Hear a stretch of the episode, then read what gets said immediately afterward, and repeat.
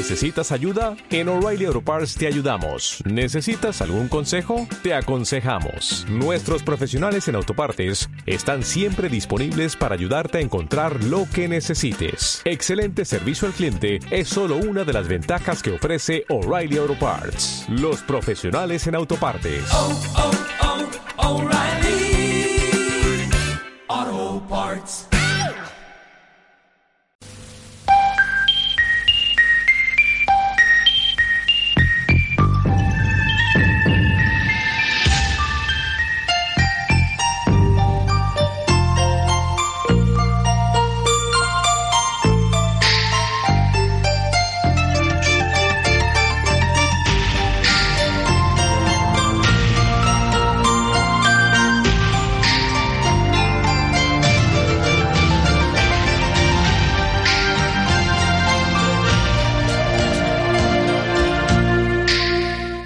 Estás escuchando Lab 130 y 7.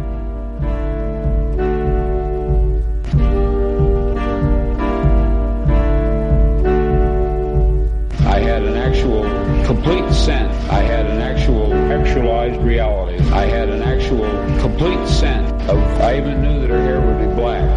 I had an actual deja vu. I had an actual, an alternative world. I had an actual complete sense of what she would look like and what she would say.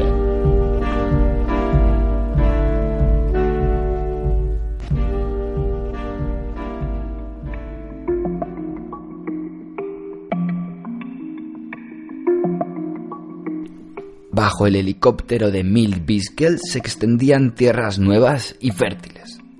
Se sentía muy orgulloso de aquella zona de Marte, frondosa tras la reconstrucción de la antiquísima red de canales.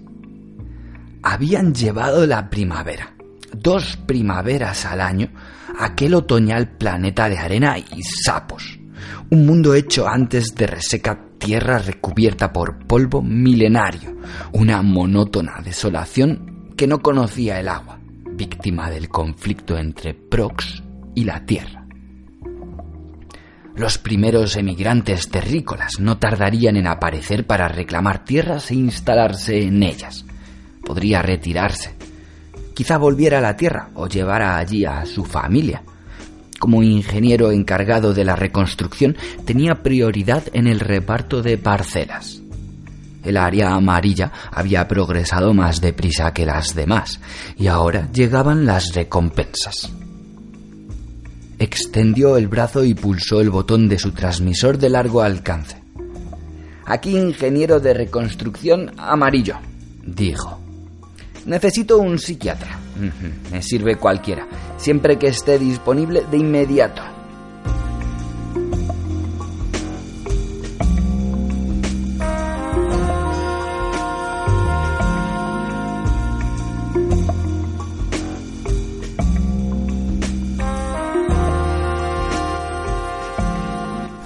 Cuando Mil Biskel entró en la oficina, el doctor de Winter se levantó y extendió la mano. Me han dicho que usted, entre los cuarenta y tantos ingenieros de reconstrucción, ha sido el más creativo. No me extraña que esté cansado. Hasta Dios tuvo que descansar tras seis días de trabajo y usted lleva años haciendo algo parecido. Mientras lo esperaba, he recibido un memorando de la Tierra que creo que le interesará. Recogió el memorando de su mesa. El primer transporte de colonos está a punto de llegar a Marte y van a instalarse en su zona. Felicidades, señor Blake. ¿Y si vuelvo a la Tierra? Pero si quería usted pedir una parcela aquí, para su familia, quiero que haga algo por mí. Estoy demasiado cansado para... ah, o deprimido, quizá. En cualquier caso, quiero que organice el traslado de todas mis cosas, incluida mi planta Bug, a un transporte que se disponga a partir hacia la Tierra. ¿Seis años de trabajo? Y ahora va a renunciar a la recompensa. He visitado la Tierra hace poco y sigue tal como la recuerda usted. ¿Cómo sabe lo que recuerdo? Más bien, debería de decir que sigue como estaba. Abarrotada, con familias de siete miembros en viviendas de una sola habitación y autopistas tan atascadas que el tráfico no avanza un metro hasta las once de la mañana. En mi caso, la superpoblación será casi un alivio después de seis años de equipo robótico autónomo. Había tomado una decisión. A pesar de lo que había conseguido allí, o quizás a causa de ello, quería volver a casa. Dijera lo que dijese el psiquiatra. Y su mujer y sus hijos se encuentran entre los pasajeros del primer transporte. Milt. El psiquiatra levantó un nuevo documento de su ordenada mesa. Estudió el papel un momento y continuó. Biskelfey, señora. Laura C. Jun C. Una mujer y dos niñas. Su familia. Sí, admitió Mil Biskel con voz monocorde. Tenía la mirada clavada en la pared. Entenderá que así no puede volver a la Tierra. Póngase el pelo y vaya a recibirlos al aeropuerto 3 y cámbiese la dentadura. Llévala de acero inoxidable. Avergonzado, Biskel asintió. Como todos los terrícolas, había perdido el pelo y los dientes durante la última guerra, por culpa de la radiación. Durante los largos trabajos de reconstrucción del área amarilla de Marte, no había empleado una sola vez la cara peluca que se había traído desde la Tierra. Y en cuanto a los dientes, los de acero inoxidable le resultaban más cómodos que los de plástico, de color natural. Todo esto indicaba lo mucho que se había alejado de cualquier forma de interacción social. Sentía una vaga culpabilidad. El doctor de Winter tenía razón, pero se había sentido así desde la derrota de los proxianos. La guerra le había agriado el carácter. No le parecía justo que una de las dos culturas tuviera que sufrir, sobre todo teniendo en cuenta que las demandas de ambas eran legítimas. El propio Marte había sido el centro de la disputa. Ambas culturas lo necesitaban como colonia para sus excedentes demográficos. A Dios gracias, la Tierra se había impuesto en el campo de batalla durante la última guerra. Y por ello eran terrícolas como él, y no proxianos, los que estaban encargándose de la reconstrucción. Por cierto, dijo el doctor Winter, me he enterado de sus intenciones respecto a sus colegas ingenieros. Milbiskel levantó fugazmente la vista. De hecho, sabemos que en este momento están reunidos en el área roja para escuchar su informe. Abrió el cajón de su mesa, sacó un yo-yo, se levantó y empezó, con la pericia de un auténtico experto, a hacer el truco conocido como pasear el perro ese informe sobre sus alarmantes vaticinios de que algo va mal, aunque no sepa decir de qué se trata exactamente. Eh, ese es un juguete muy popular en el sistema Prox, dijo Biskel mirando el yo-yo. Al menos eso es lo que leí en un artículo de la homeoprensa. Una vez. ¿Mm? Hmm. Yo tenía entendido que es originario de las Filipinas. Concentrado, el doctor de Winter pasó a hacer la vuelta al mundo. Se le daba bien. Me voy a tomar la libertad de enviar un informe a la reunión de ingenieros referente a su condición mental. Se leerá en voz alta, lamento decir. Sigo decidido a dirigirme a la reunión. Bueno, mm, se me ocurre un compromiso. Vaya a recibir a su familia y los organizaremos un viaje a la Tierra, con todos los gastos pagados. Y a cambio, usted no se dirigirá a los ingenieros de reconstrucción ni volverá a incordiarles con sus vagos presentimientos. El doctor de Winter le dirigió una mirada penetrante. Es un momento crítico. Están llegando los primeros emigrantes. No queremos problemas. No queremos inquietar a nadie. ¿Podría hacerme un favor? Demuéstreme que lleva peluca y que su dentadura es postiza, para que pueda estar seguro de que es terrícola. El doctor de Winter movió su peluca y se sacó la dentadura postiza de la boca. Voy a aceptar su oferta. Si acceden ustedes a que mi esposa reciba la parcela que le he reservado. De Winter asintió y lanzó un sobre blanco en su dirección. Aquí está el billete. Ida y vuelta, claro está, dado que piensa usted regresar. Eso espero, pero depende de lo que vea en la Tierra, o más bien, de lo que me dejen ver, pensó Biskel mientras lo recogía. Tenía la sensación de que sería muy poco, tan poco, de hecho, como fuera proxianamente posible.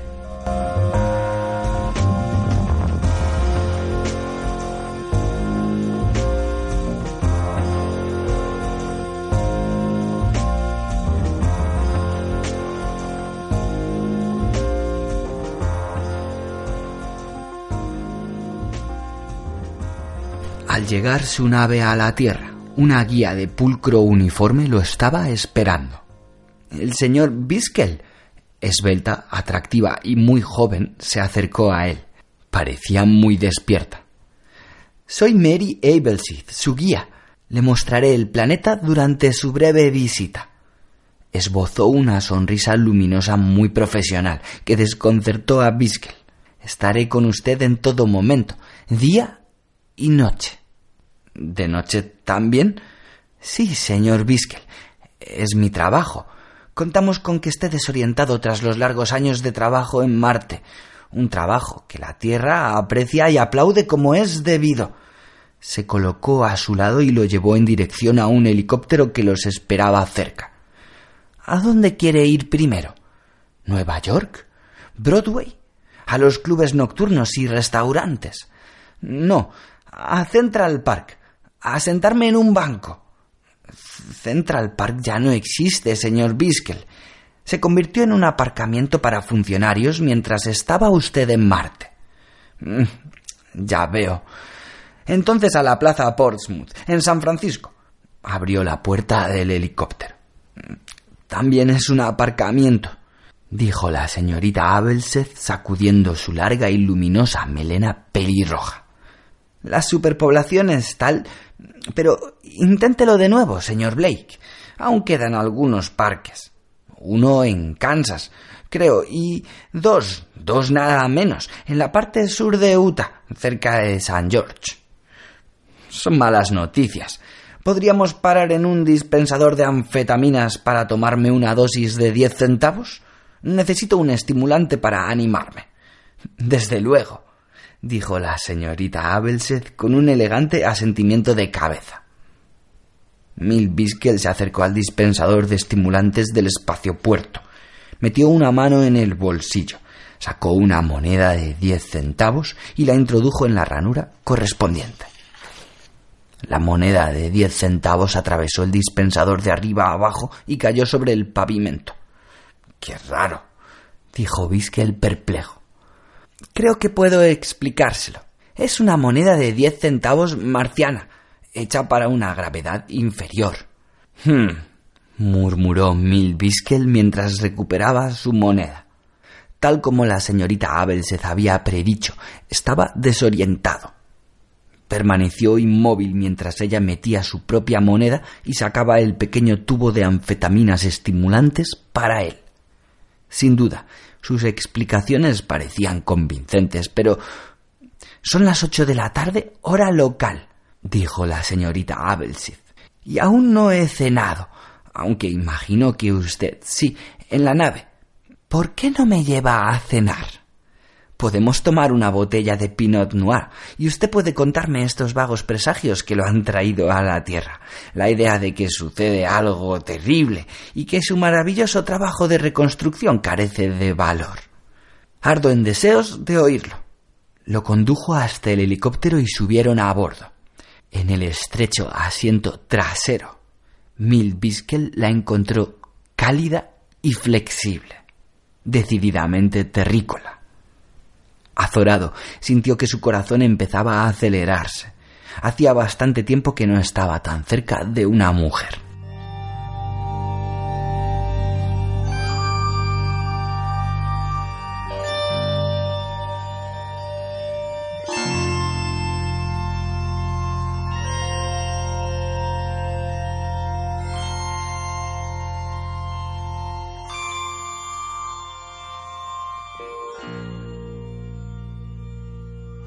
Escuche, dijo mientras el piloto automático del helicóptero se elevaba desde el aparcamiento del espacio puerto.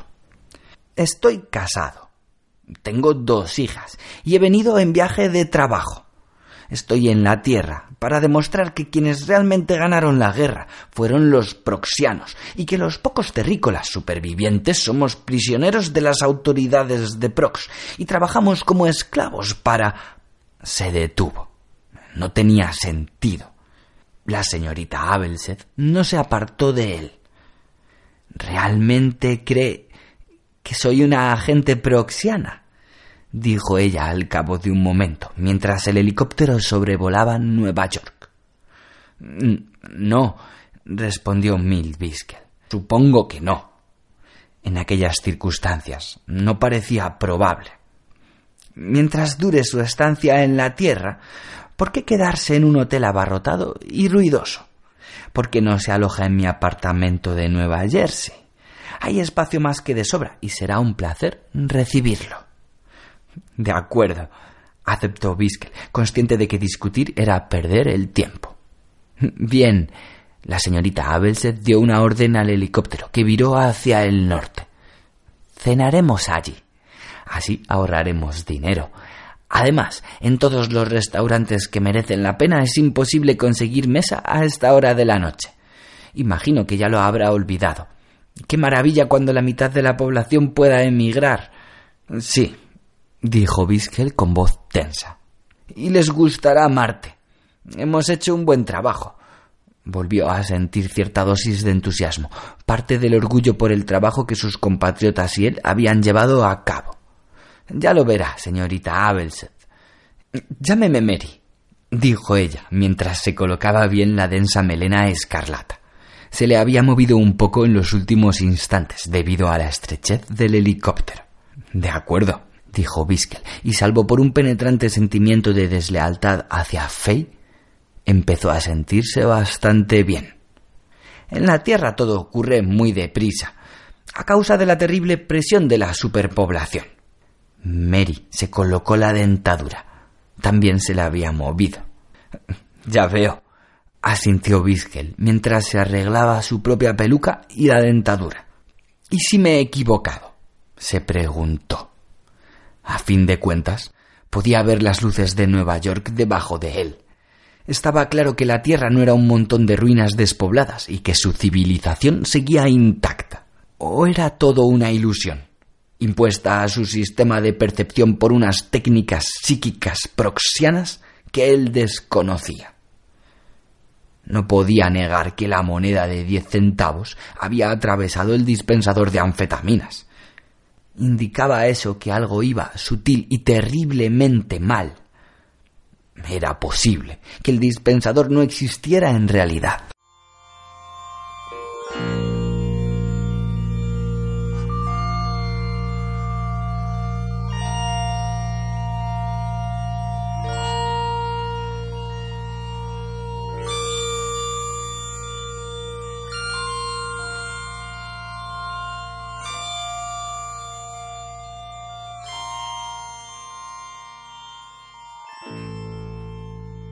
Al día siguiente, Mary Abelseth y él fueron de visita a uno de los pocos parques que quedaban. En la parte sur de Utah, cerca de las montañas. Era un lugar verde y hermoso, aunque un poco pequeño. Milt Biskel, tumbado en la hierba, veía cómo avanzaba una ardilla a saltitos hacia un árbol, con la cola tras de sí como una estela de color gris. En Marte no hay ardillas, dijo con tono melancólico. Mary Abelseth con un pequeño traje de baño, estaba tumbada de espaldas con los ojos cerrados. Se está bien aquí, Milt. Me imagino que Marte es así. Más allá del parque, el tráfico se desplazaba por la autopista. El ruido recordó a Milt la superficie del Océano Pacífico. Era como un arrullo. Todo parecía estar en su sitio. Le lanzó un cacahuete a la ardilla. La ardilla dio la vuelta y se aproximó al cacahuete dando unos saltos, con la inteligente carita contraída. Mientras se erguía, con el cacahuete entre las patas, Milbiskel le arrojó un segundo a la derecha. La ardilla lo oyó caer entre las hojas de arce. Levantó las orejas, y el gesto recordó a Milta algo a lo que había jugado una vez con un gato, un viejo y perezoso menino que habían tenido su hermano y él antes de que la tierra estuviera tan superpoblada, cuando aún eran legales las mascotas. Había esperado a que Calabaza, el gato, estuviera casi dormido y luego había lanzado un pequeño objeto a un rincón del cuarto. Calabaza se despertó, con los ojos abiertos de par en par y las orejas alerta. Se había dado la vuelta y había pasado quince minutos allí sentado, escuchando y observando, tratando de averiguar qué había hecho aquel ruido. Era una forma inocente de fastidiar al pobre viejo gato, pero Milt se sintió triste al pensar en los muchos años que hacía que Calabaza, su última mascota legal, había muerto. Sin embargo, en Marte volvería a ser legal tener mascotas. Eso lo animó. De hecho, en Marte, durante los años de reconstrucción, había tenido una mascota, una planta marciana se la había llevado consigo a la tierra y ahora se encontraba en la mesita de café del salón de Mary Abelseth, con las ramas un poco mustias. El clima de la tierra, al que no estaba acostumbrada, no le había sentado bien. Es raro que mi planta bug esté tan mal. Pensaba que un clima tan húmedo es la gravedad, dijo Mary, con los ojos aún cerrados. Su busto subía y bajaba con regularidad. Estaba casi dormida. Es excesiva para ella. Milt admiró la figura esbelta de la mujer. Le recordaba a Calabaza en circunstancias parecidas. El momento del sopor entre el sueño y la vigilia, cuando el consciente y el inconsciente se funden. Alargó la mano y cogió una piedrecita. La arrojó sobre las hojas, cerca de la cabeza de la chica. Mary se incorporó al instante, con los ojos abiertos de par en par. La parte superior del traje de baño resbaló por su cuerpo. Tenía las dos orejas levantadas. Pero los terrícolas hemos perdido el control de la musculatura de las orejas, Mary, dijo Milt. Incluso en los movimientos reflejos. ¿Cómo? murmuró ella mientras parpadeaba, perpleja, y volvía a atarse el traje de baño. La capacidad de levantar las orejas está atrofiada en nuestro caso, a diferencia de lo que les pasa a los perros y los gatos. Un examen morfológico no lo detectaría, porque la musculatura sigue allí, pero es así. De modo que han cometido un error. No sé de qué estás hablando, dijo Mary con cierto mal humor. Sin prestarle atención, se concentró en volver a atarse la parte alta del traje de baño. Volvamos al apartamento, dijo Milt mientras se ponía en pie. Ya no tenía ganas de seguir holgazaneando en el parque, porque ya no creía en él. Ardilla irreal, hierba irreal, lo eran de verdad. ¿Alguna vez le mostrarían lo que había más allá de la ilusión? Lo dudaba. La ardilla los siguió un corto trecho mientras regresaban al helicóptero, pero luego dirigió su atención a una familia de terrícolas. Los dos niños pequeños habían empezado a lanzarle frutos secos. Muy convincente, dijo Milt. Y realmente lo era. Es una pena que no pudiera visitar más veces al doctor de Winter. Lo habría ayudado mucho, dijo Mary. Su voz tenía una extraña dureza. No me cabe la menor duda, asintió Milbiskel mientras volvía a subirse al helicóptero.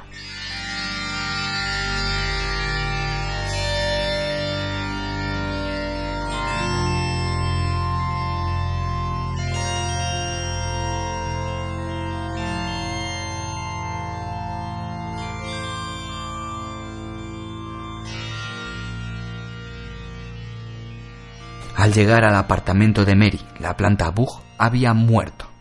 Deshidratación, según todos los indicios. No intente explicarlo, le dijo a Mary, mientras los dos permanecían allí de pie, mirando los tallos cuarteados y secos de la hasta hace poco viva criatura. Ya sabe lo que demuestra. La Tierra es más húmeda que Marte, incluso el Marte que hemos reconstruido. Sin embargo, esta planta se ha secado por completo. Supongo que no queda humedad en la Tierra porque las bombas de los proxianos desecaron los mares, ¿no? Mary no dijo nada. Lo que no entiendo es de qué les sirve mantener esta ilusión. Ya he terminado el trabajo. Al cabo de una pausa, Mary respondió. Puede que haya más planetas que necesiten reconstrucción, Milt. Tan grande es su población. Estaba pensando más bien en la Tierra. Los trabajos de reconstrucción llevarán generaciones. Necesitaremos todo el talento y la habilidad de los ingenieros de reconstrucción. Y enseguida añadió No hago más que seguir la lógica de sus hipótesis, claro está. Así que nuestro próximo trabajo es la Tierra. Por eso me han dejado venir. De hecho, he venido para quedarme. Comprendió de repente, en un acceso de clarividencia. No volveré al Marte, ni veré a Fey nunca más. Va usted a reemplazarla. Tenía sentido. Bueno, digamos que estoy intentándolo, dijo Mary con una leve sonrisa sarcástica. Le acarició el brazo descalza, aun con el traje de baño, se le acercó muy lentamente. Aterrorizado, Biskel se apartó de ella. Recogió la planta y sin decir nada, se acercó al triturador de basuras del apartamento y arrojó allí los quebradizos y resecos restos de la planta. La máquina los engulló. Se oyó decir a Mary con un tono animoso. Ahora Vamos a visitar el Museo de Arte Moderno de Nueva York y si tenemos tiempo, el Smithsonian en Washington, D.C. Me han pedido que lo mantenga ocupado, para que no le dé por pensar. Pero si ya lo he hecho, dijo Milt, mientras observaba cómo se cambiaba el bañador por un traje de algodón tejido de color gris. No se puede hacer nada, se dijo. Y ahora lo sabes. Y lo mismo les pasará a todos los ingenieros cuando terminen su zona. Yo solo soy el primero. Al menos no estoy solo, comprendió. Y esto hizo que se sintiera un poco mejor. ¿Qué tal estoy? Preguntó Mary mientras se pintaba los labios delante del espejo. Muy bien, respondió él con tono lánguido, y se preguntó si sería Mary la que recibiría a cada ingeniero de reconstrucción para convertirse en su amante. No solo no es lo que parece, pensó, sino que encima no me la voy a poder quedar. Se le antojaba una pérdida gratuita y fácil de evitar. Se dio cuenta de que estaba empezando a gustarle. Mary estaba viva, era real, terrícola o no al menos no habían perdido la guerra ante unas sombras, sino ante unos organismos vivientes reales. Esto lo animaba, de algún modo. ¿Preparado para el Museo de Arte Moderno? preguntó Mary con una sonrisa.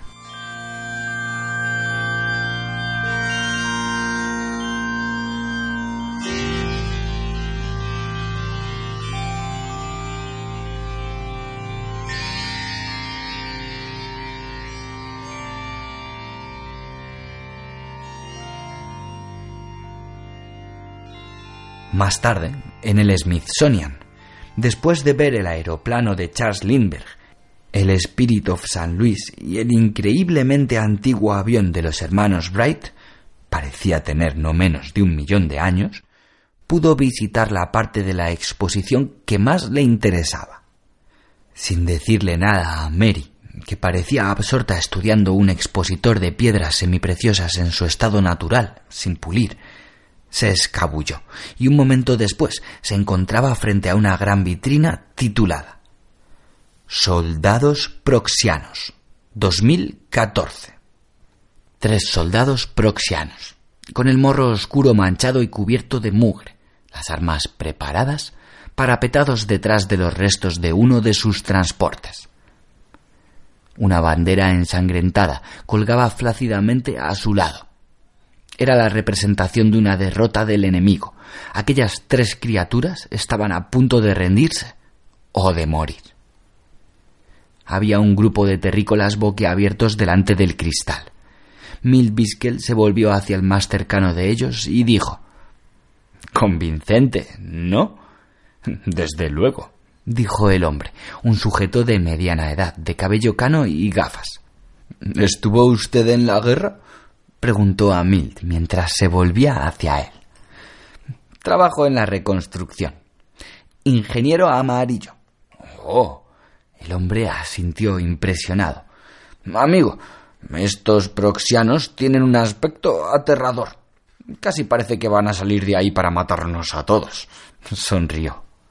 Lucharon bien antes de rendirse. Eso hay que reconocérselo.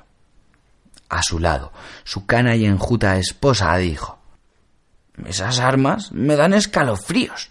Son demasiado realistas. Con un gesto de desaprobación, se alejó de allí. Tiene usted razón, dijo Milt.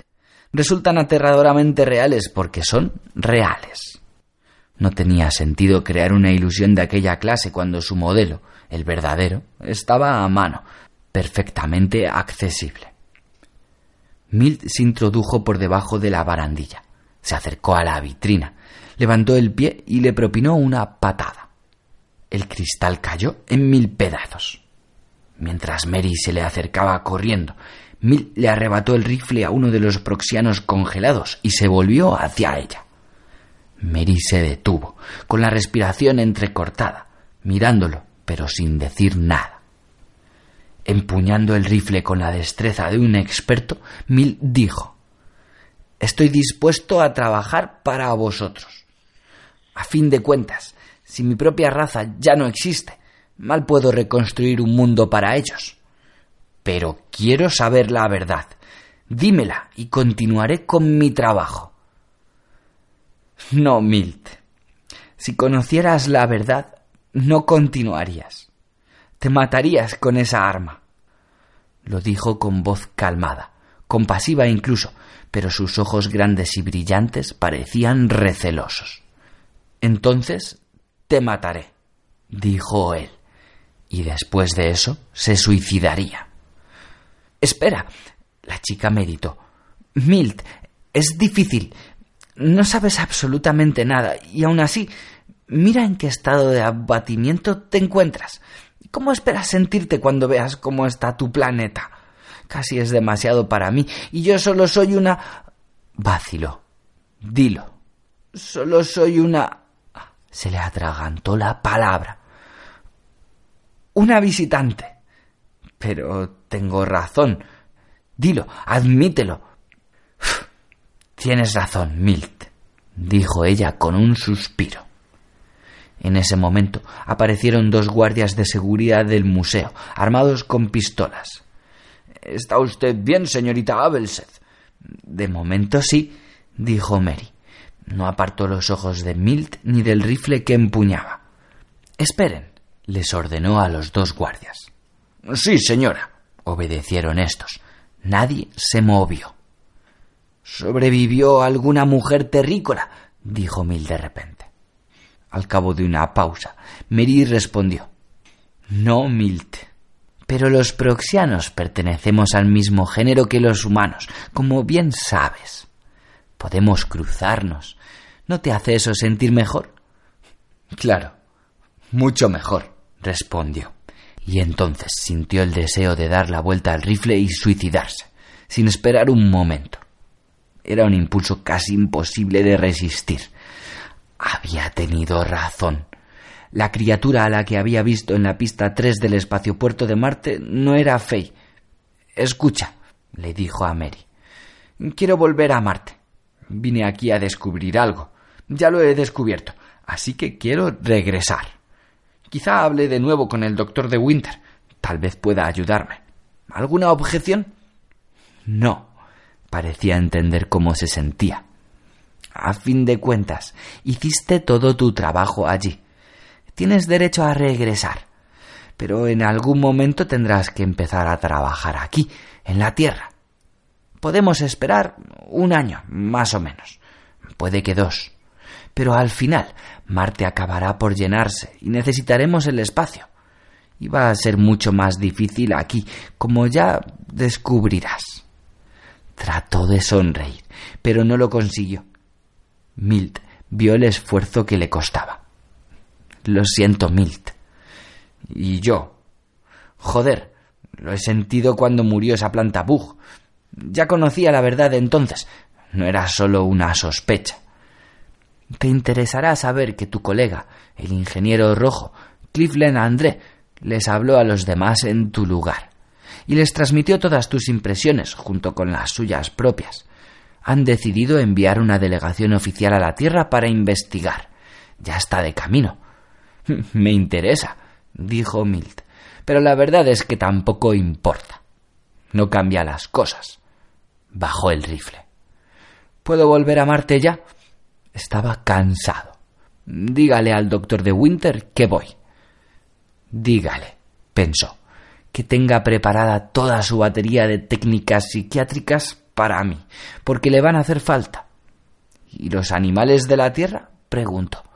¿Sobrevivió alguna especie? ¿Qué pasó con los perros y los gatos? Mary miró de soslayo a los guardias del museo. Tras un instante de comunicación silenciosa, dijo Tal vez no pase nada. Tal vez no pase nada, así que... preguntó Milt. Si lo ve. Un momento. Parece que se lo está tomando mejor de lo que esperábamos. En mi opinión, se lo ha ganado.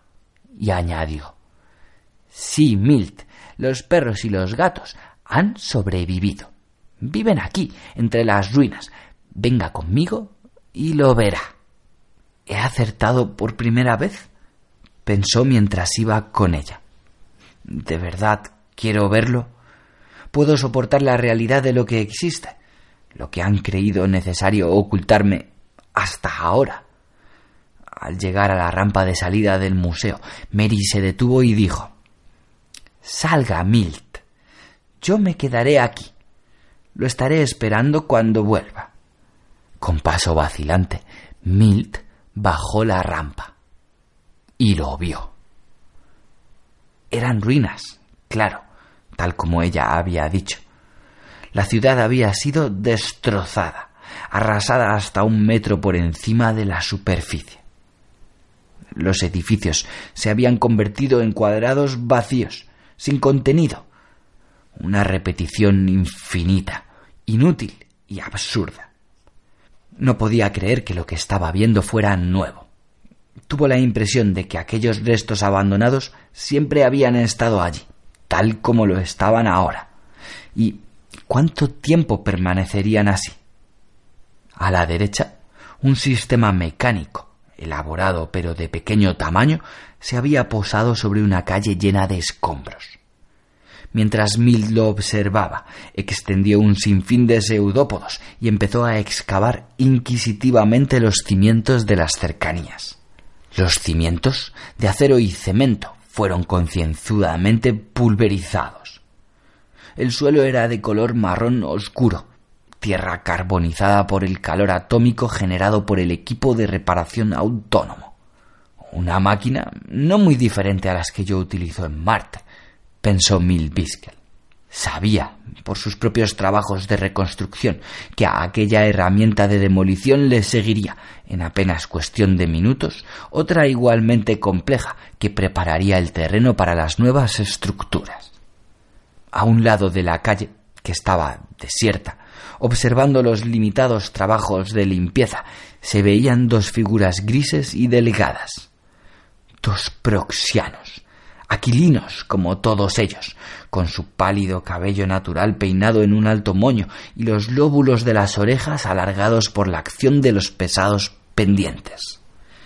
Los vencedores, se dijo, disfrutando del espectáculo, observando cómo son aniquilados los últimos objetos de la raza vencida. Algún día, aquí se levantará una ciudad puramente proxiana, arquitectura proxiana, calles dispuestas según el extraño y amplio patrón que utilizan los proxianos, edificios uniformes, como cajas, con numerosos niveles subterráneos. Y unos ciudadanos como aquellos recorrerían las rampas y los canales de alta velocidad en sus rutinarios quehaceres diarios. ¿Y los perros y los gatos que, según Mary, aún habitan estas ruinas? ¿Desaparecerán? Probablemente no del todo. Habrá lugares reservados para ellos, puede que en los museos y los zoos, como rarezas del pasado que los visitantes mirarán boquiabiertos. Supervivientes de una ecología que ya no existirá, ni importará. El resultado, pensó mientras daba media vuelta y regresaba al museo. Podría ser una raza que no sea ni proxiana ni terrícola del todo. Algo genuinamente nuevo, surgido de su fusión. Al menos es lo mejor que cabe esperar. La Tierra sería reconstruida. Había visto con sus propios ojos progresos, modestos, pero reales.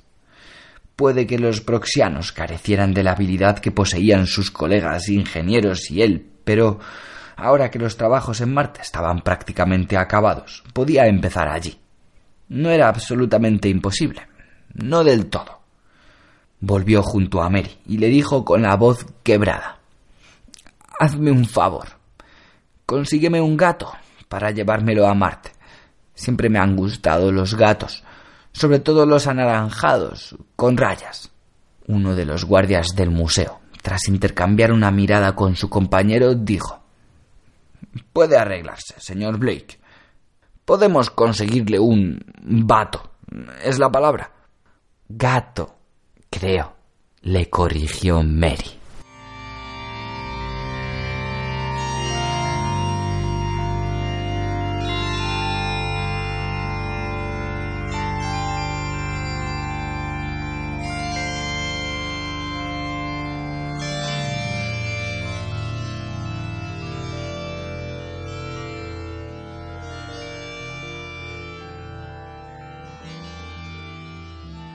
Durante todo el viaje de vuelta a Marte, Milt Biskel, con la caja que contenía el gatito anaranjado sobre el regazo, trazó sus planes.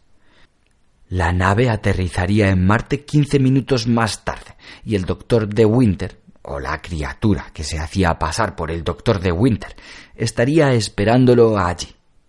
Y sería demasiado tarde. Desde su posición podía ver la escotilla de emergencia, con su luz roja de advertencia. Sus planes se centraban en aquella escotilla. No era ideal, pero serviría. En la caja, el gatito anaranjado levantó una zarpa y empezó a jugar con la mano de Milt. Este sintió las afiladas y pequeñas uñas sobre la piel, y, en un gesto ausente, dejó de acariciarlo y sacó la mano. De todos modos no iba a gustarte Marte, pensó mientras se ponía en pie sin soltar la caja, se acercó a buen paso a la escotilla de emergencia. Antes de que la azafata pudiera evitarlo, la había abierto. Entró y cerró la escotilla detrás de sí. Un instante después empezó a accionar la pesada puerta de salida de la estrecha unidad. Señor Biskel. Le llegó la voz de la azafata, amortiguada por la escotilla de acceso oyó que intentaba abrir la compuerta para tratar de alcanzarlo. Mientras giraba el mecanismo de la compuerta exterior, el gatito empezó a bufar dentro de su caja. También tú, pensó Mill Biskel, e hizo una pausa. La muerte, el vacío y una completa ausencia de la calidez del espacio intermedio se filtró por la compuerta a medio abrir y lo rodeó. La olió y algo en él igual que le había sucedido al gatito, retrocedió instintivamente. Se detuvo, con la caja del gatito en las manos, sin terminar de abrir la compuerta, y en ese momento la azafata lo agarró. Señor Biskel, dijo casi sollozando, es que ha perdido la cabeza. Por Dios, ¿qué está haciendo? Logró cerrar la compuerta exterior e hizo lo propio con la escotilla de emergencia. Sabe perfectamente lo que estoy haciendo, dijo Milt mientras permitía que ella volviera a meterlo en la nave y lo llevara hasta su asiento. Y no crea que me ha detenido usted, se dijo, porque no ha sido usted. Podría haberme adelantado a usted, podría haberlo hecho, pero he decidido no hacerlo. Se preguntaba por qué.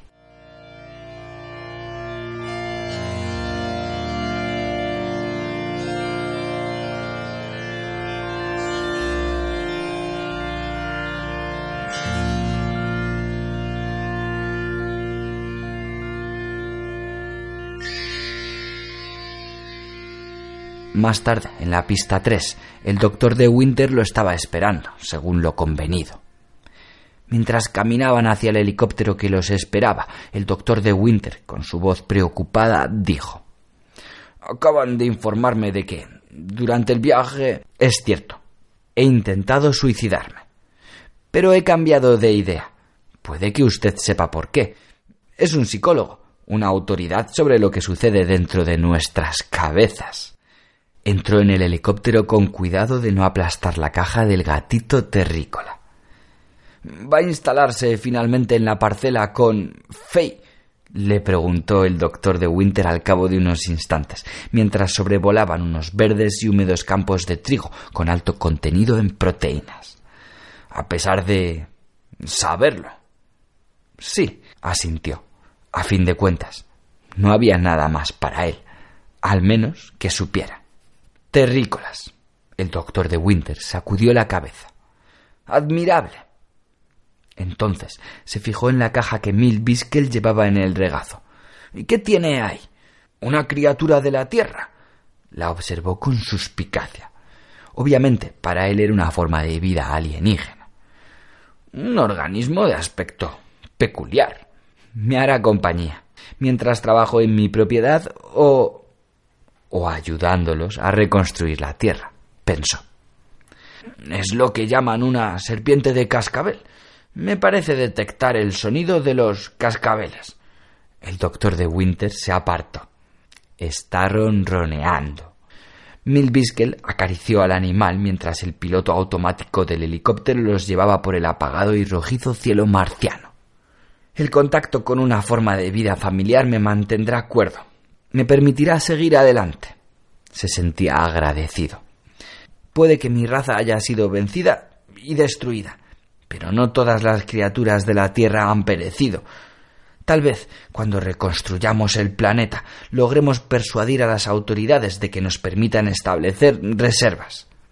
Eso será parte de nuestra tarea, pensó mientras volvía a acariciar al gato. Es lo único que podemos esperar. A su lado, el doctor de Winter estaba también sumido en sus propios pensamientos. Apreciaba el delicado trabajo de los ingenieros destinados en el tercer planeta, que había permitido crear el simulacro que descansaba en la caja que Mil Biskel llevaba en su regazo. Como logro técnico, era algo increíble, incluso para él, y era consciente de ello. No como Mil Biskel, claro. Aquel dispositivo, aceptado por el terrícola como un organismo auténtico del pasado que recordaba, le proporcionaría un pivote sobre el que mantener el equilibrio psicológico. Pero, ¿y los demás ingenieros de reconstrucción? ¿Qué haría falta para que cada uno de ellos superara el momento del descubrimiento, cuando completara su trabajo y, lo quisiera o no, tuviera que despertar?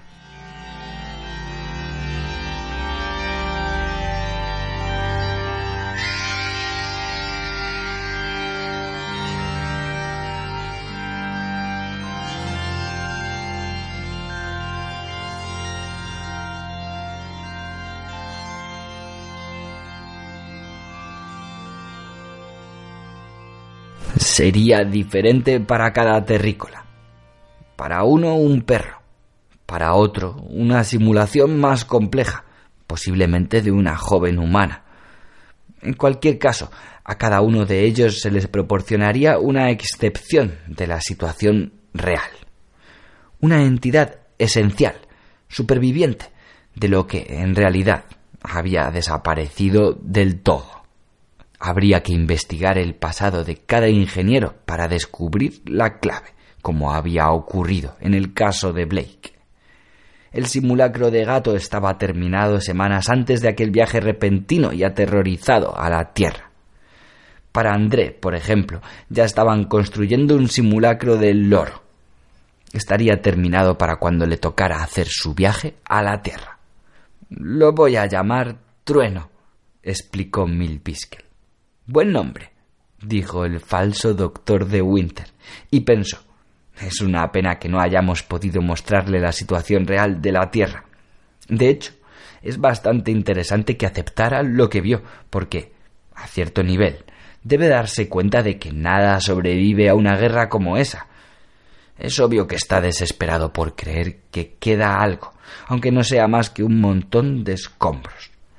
Pero es típico de la mentalidad de los terrícolas agarrarse a fantasmas. Eso podría contribuir a explicar su derrota en el conflicto. Nunca fueron realistas. Este gato va a ser un campeón cazando ratones marcianos, dijo Milt Biskel. Cierto, asintió el doctor de Winter mientras pensaba, siempre que no se le agoten las baterías, y le dio unas palmaditas en el lomo. Un dispositivo se activó y el gatito ronroneó con más fuerza.